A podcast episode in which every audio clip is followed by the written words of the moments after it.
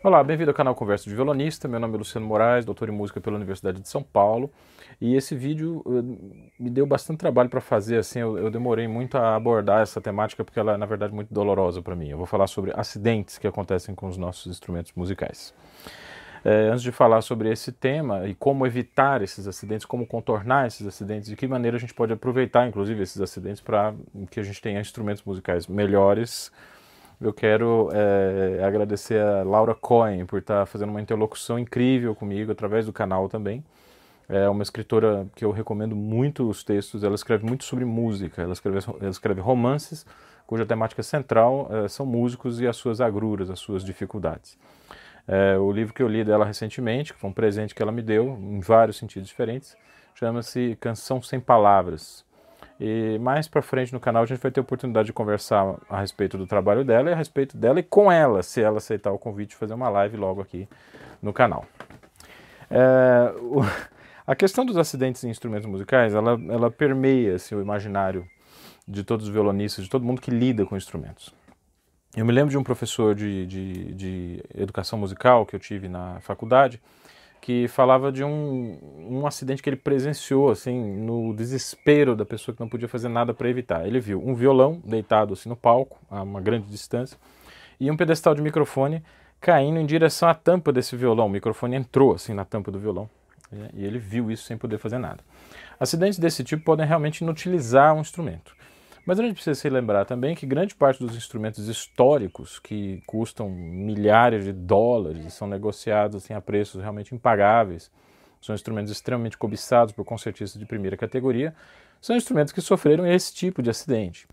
Levaram, são instrumentos que, que levaram tiros, que sofreram quedas, que racharam por causa da ação das, da, da, da, natureza, das intempéries, do, do tempo, enfim, da secura. Né?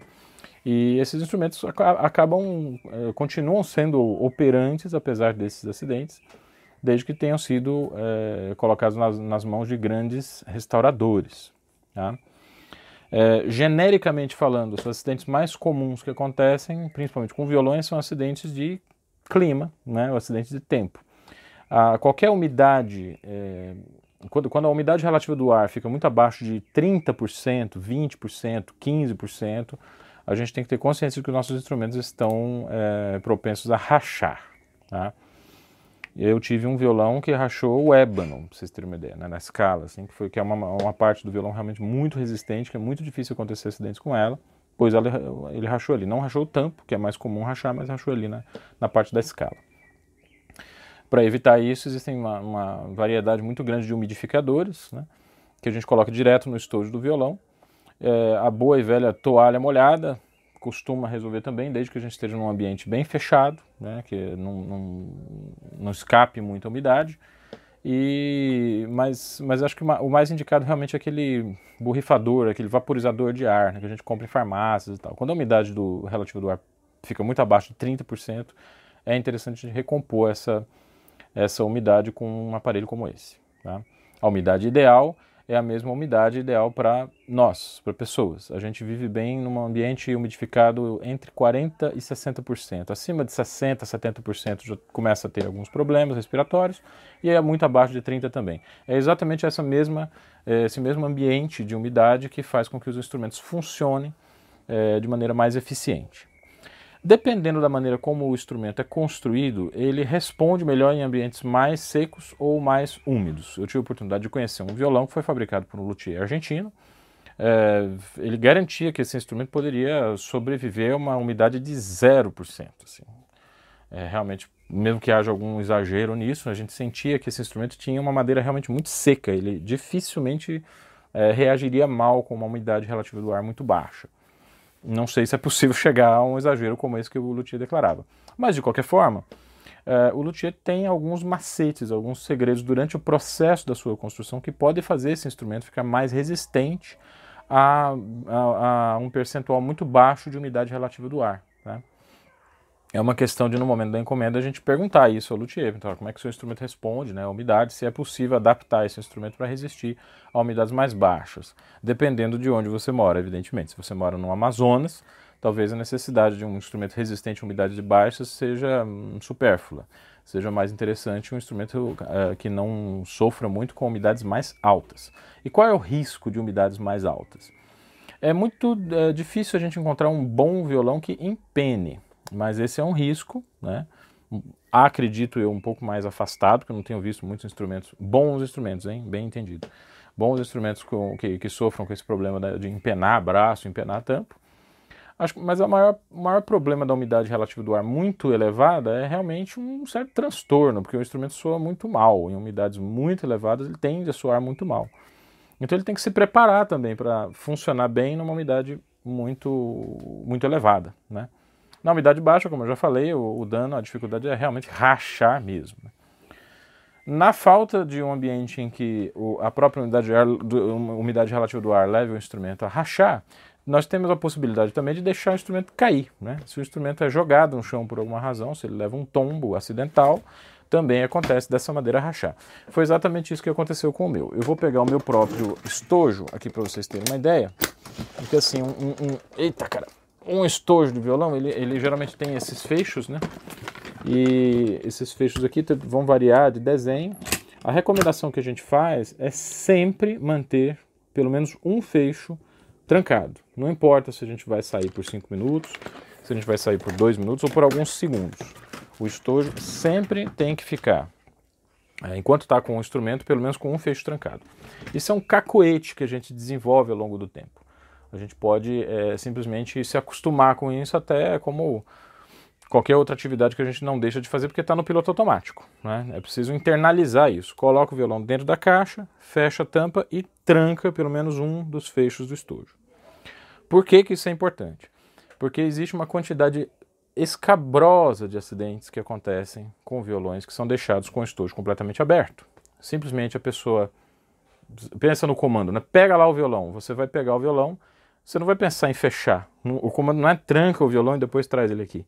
Né? O comando é pegar o instrumento. Então você vai na, na alça do estojo, puxa o violão para si. Quando o estojo fica na posição vertical, a tampa abre, o violão cai, você não sabe aonde esse instrumento pode cair. E lá está o acidente que pode deixar você simplesmente em pânico, assim, desesperado, até você entender é, o que esse, essa queda, o que esse tombo realmente ocasionou no violão. Às vezes acontecem danos muito simples, que podem ser reparados com muita facilidade, às vezes acontecem danos é, realmente muito graves e drásticos que exigem até a substituição do instrumento, a gente nunca sabe. Né? Então é sempre bom a gente, a gente é, tentar aprender isso. Né? Sempre, coloca o, o violão dentro do estojo, fecha a tampa e tranca, pelo menos com um dos fechos. Foi exatamente isso que aconteceu com o meu instrumento. Tá? Eu estava num, num, momento particularmente complicado, preocupado, um monte de coisa acontecendo na minha cabeça. Deixei o violão, deixei o estojo aberto quando fui exatamente para um ensaio, né? É, e o violão caiu no chão. Foi uma queda muito feia. Esse instrumento é, bateu com a tampa no banquinho, né? A gente pode observar essa mancha aqui. Tudo isso já foi reparado, tá, pessoal? Mas só para vocês terem uma ideia de que existem algumas marcas né, que ficam é, no instrumento, apesar da gente fazer reparos muito cuidadosos dele. Eu vou falar logo logo sobre esses reparos que foram feitos. Esse instrumento foi realmente muito bem cuidado. E aqui na parte do ébano da escala também, não sei se vai dar para vocês verem, mas tem uma pequena lasquinha, né? uma lascazinha aqui na 13 terceira casa, que enfim não, acaba não afetando muito o instrumento. O resto das manchas que vocês veem na tampa é realmente a ação da minha unha mesmo. Tá? Esse foi o tombo mais grave que esse instrumento sofreu, provavelmente pelo ano de 2001 ou 2002, eu não me lembro muito bem.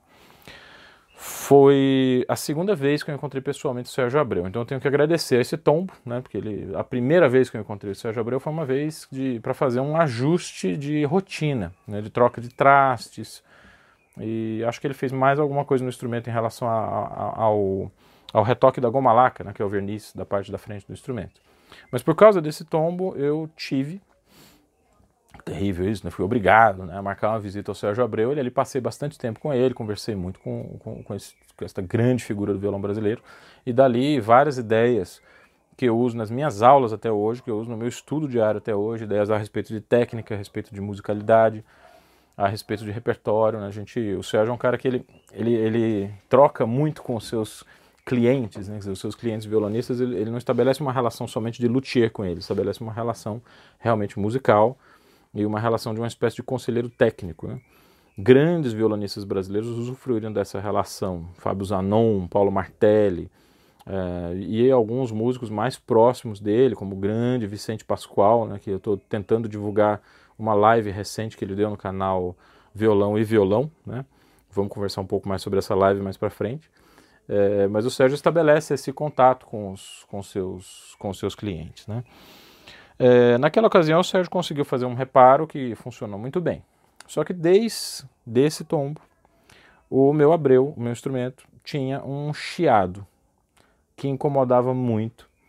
Às vezes aparecia, às vezes desaparecia, de acordo com a umidade relativa do ar. Se a umidade baixava muito, era como se as moléculas ficassem secas, elas se retraem né, e deixam algumas, é, alguns espaços microscópicos entre as reentrâncias, entre os veios e entre as peças, principalmente que estão coladas dentro do violão. Esse espaço que é, é, é potencializado, quer dizer, essas pequenas partes que são ligeiramente afastadas em ambientes muito secos ou quando a umidade relativa do ar abaixa muito, é, se estão soltos, eles, eles geram esses zumbidos né, que reagem com a, a ressonância natural do instrumento. É, como o próprio Sérgio Abreu me disse, se você estica uma corda e toca nessa corda, você não ouve quase nada da vibração dessa corda. Todo o som que uma corda produz é amplificado pelo violão. Então a gente percebe que o violão realmente, apesar de ser um instrumento pouco sonoro, ele é, produz toda aquela sonoridade que a gente ouve a partir do quase zero. Né? A vibração de uma corda não produz som, ela produz a partir da vibração do instrumento. Então o instrumento tem que ser entendido como um grandíssimo amplificador natural, que amplifica também esses zumbidos de eventuais peças soltas, que às vezes muito pequenininhas, provocam uma interferência gigantesca é, para quem está tocando. Então, esse zumbido ele permaneceu me acompanhando até este ano. Tá? Ele vinha, voltava. Eu levei esse violão ao Sérgio várias, várias vezes, mas ele não se preocupava muito com esse chiado, porque o Hauser de 1930 que ele tem, que é um instrumento maravilhoso, um instrumento estupendo, tem 16 rachaduras e alguns zumbidos que aparecem, às vezes desaparecem. Então o Sérgio absolutamente não é um cara preocupado com isso. Ele integrou isso à sua rotina de trabalho. E talvez ele tivesse uma certa razão, que eu fosse um baita de um fresco que não precisasse me preocupar muito com esses chiados. O fato é que eu continuei me preocupando e, e eventualmente discutia isso com amigos e colegas meus luthiers. Às vezes esses luthiers percebiam esse chiado, às vezes eles não percebiam esse chiado. Às vezes eu achava que eu era maluco, às vezes eu achava que eu tinha razão. E eu fui levando a coisa assim até o segundo grande acidente que eu sofri com esse instrumento. Né? Que foi exatamente no dia do primeiro concerto que eu dei com o trio elipsoidal. Isso foi em julho do ano passado, julho de 2019. Aconteceu exatamente a mesma coisa. Eu deixei o estojo aberto, os, todos os veios abertos e quando fui tirar o violão para descer, para sair, para ir para o concerto, a, a, caixa abriu e o violão caiu no chão. Ele, mas dessa vez ele caiu de uma forma um pouco mais violenta. Ele caiu com o fundo assim no chão. O, o golpe foi bem aqui, né? bateu assim no chão. A pancada gerou um, uma pequena abertura nessa direção que atravessou a barra do cavalete. Ricardo Dias, que é um luthier reparador muito competente, que tem aqui também um, um, um vídeo, uma live comigo no, no canal, comentou comigo que realmente foi uma senhora de uma pancada, porque normalmente essas rachaduras, né, o Ricardo, como ele é reparador de instrumento, ele já viu todo tipo de acidente. E esse tipo de acidente, quando o fundo bate no chão, abre no veio da madeira e para no cavalete. Nesse caso não parou, ele continuou por aqui. Né? Quer dizer, foi uma pancada realmente bem considerável. É, eu levei esse, esse violão para o luthier Carlos Novaes e ele colou este rachado com Super Bonder, que é, a, que é o material que é mais utilizado para fazer colagens de madeira. Isso resolveu o problema indefinidamente. Como eu disse, é, essas, essas rachaduras são muito comuns em instrumentos e, segundo o Antônio Tessarim, às vezes os violões até melhoram depois dessas rachaduras, porque naquele ponto em que existe a colagem, existe o enxerto de madeira, a, a tendência é a madeira ficar mais estável do que o que ela já era. Agora tem um detalhe que eu acho que vai interessar vocês agora partir daqui é que começa a parte interessante do relato desses acidentes. Vou esperar passar esse avião aí. O Sérgio Abreu, é, como todo grande luthier é, que referencia seu trabalho em Antônio Torres, é, tentou colocar alguma coisa sua além da planta do Antônio Torres. Hauser fez isso, David Rubio fez isso, Thomas Humphrey, enfim, todos os instrumentistas, todos os luthiers, perdão, todos os luthiers que trabalharam com é, é, tendo a planta Torres como ponto de partida, é, tentaram colocar alguma coisa que pudesse é, complementar essa planta, né, para que o instrumento não fosse simplesmente uma cópia do Torres, mas pudesse ter também um certo um toque pessoal que é, é, buscava algum resultado que era importante para esse luthier. A planta Torres tem essa vantagem, ela consegue se adaptar muito bem à cara do som que cada luthier pretende é, criar. E nesse caso, o, o, o, Abreu, o que, que incomodava o Sérgio Abreu? Que os violões de saída tinham um som muito doce, talvez doce demais, talvez opaco demais, não sei se essa é a maneira correta de se referir, essa é a maneira como eu percebo, tá? Eu tenho total é, responsabilidade em relação a, essa, a, esse relato, mas eu sempre percebi isso nos instrumentos do Sérgio Abreu. Eram instrumentos que tinham um som muito caudaloso, assim, muito cremoso. Né? Mas um componente que faz com que o instrumento tenha projeção é justamente o brilho do som, uma espécie de metal, né? que tem que ser trabalhado com, tem que ser trabalhado com muita parcimônia, com muito cuidado, tanto pelos instrumentistas quanto pelos luthiers. Para obter esse metal, o Sérgio Abreu colocou uma travessa a mais. Bom, todo mundo conhece o, o, o projeto do Torres, né? São sete travessas aqui nessa direção em forma de leque, tá? E essas travessas correspondem mais ou menos aos posicionamentos relativos das seis cordas, tá? Na travessa correspondente à primeira corda, que fica mais ou menos aqui, o Sérgio Abreu colocou uma travessa transversal a transversal. Ele chamava isso de cobrinha, porque você pegando essa, essa, essa transversal e olhando ela nessa direção, ela era ligeiramente ondulada, tá? É, não sei se o microfone vai conseguir captar, mas quando a gente toca uma nota, por exemplo, se eu travar o tampo, quer dizer, se eu colocar a minha mão aqui sobre o tampo? E travar um pouco essa parte da região aguda do violão, eu vou ter o timbre assim. Eu vou soltar.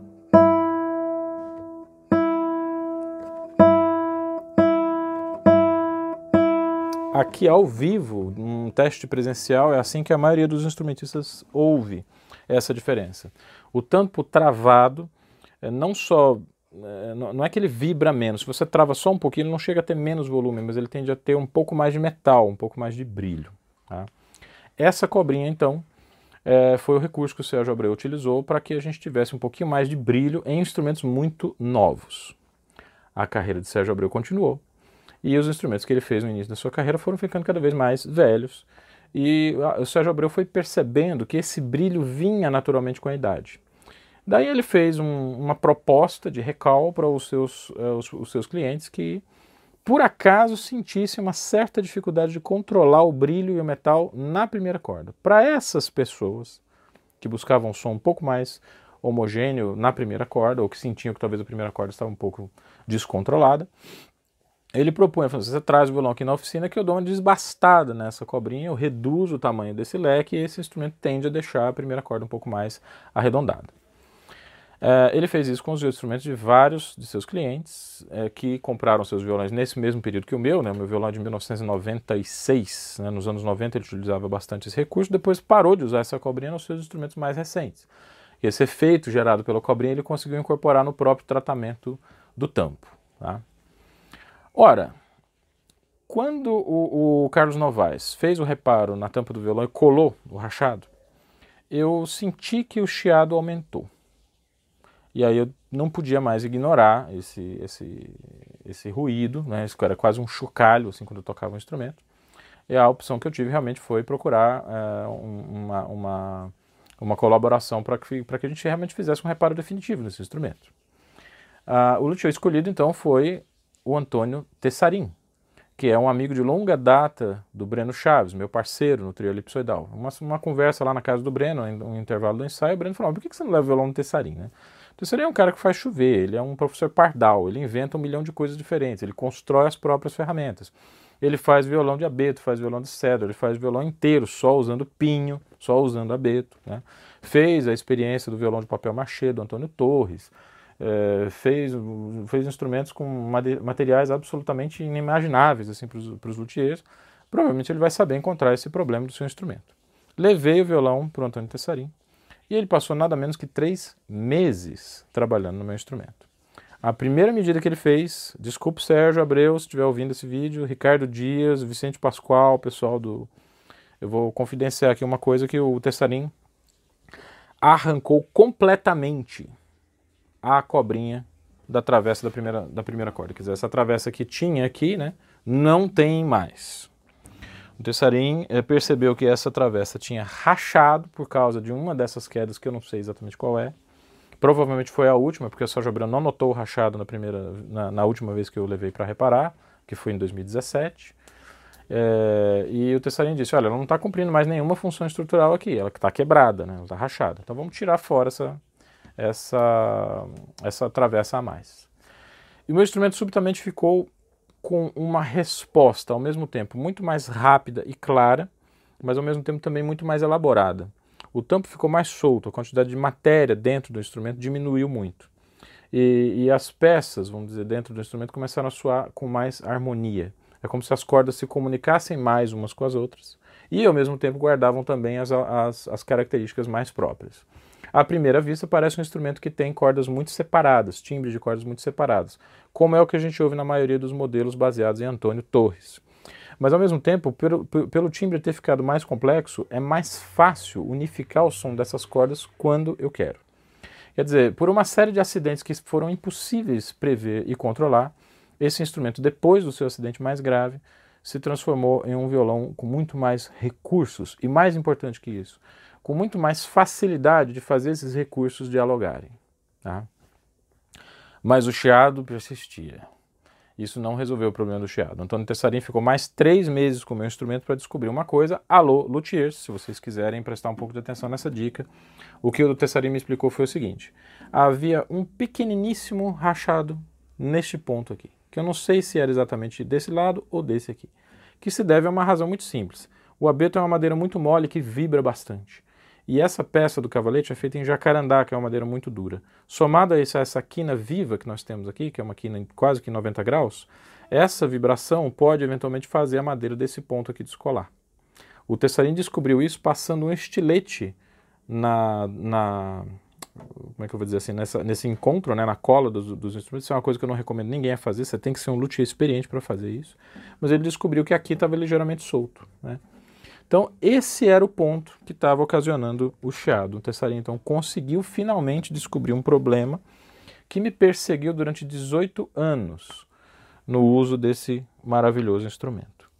Fez uma cola e deixou o instrumento guardado alguns dias, fazendo alguns testes. Ela dava martelada no instrumento, tocava, tocava corda, tocava, até que ele entrou em contato comigo e falou: ah, o seu violão está pronto, você venha pegar.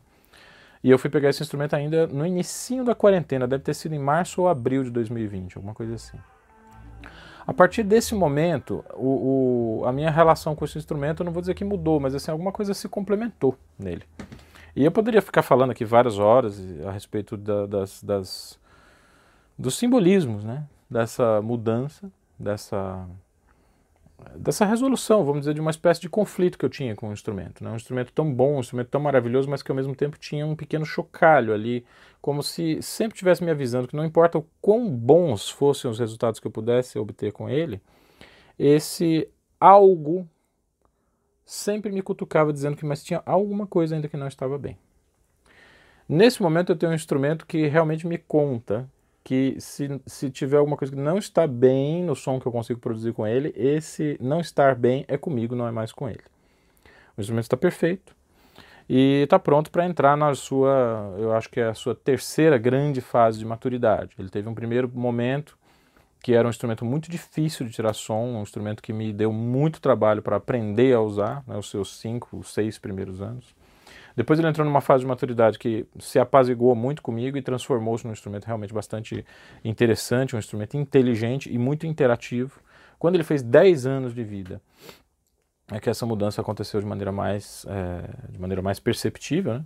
E foi isso que me convenceu de que os instrumentos de abeto precisam ser julgados quando chegam aos seus 10 anos de vida. Nenhum instrumento de abeto na construção tradicional é, chega a demonstrar todo o seu potencial antes que ele tenha essa idade, 10 anos.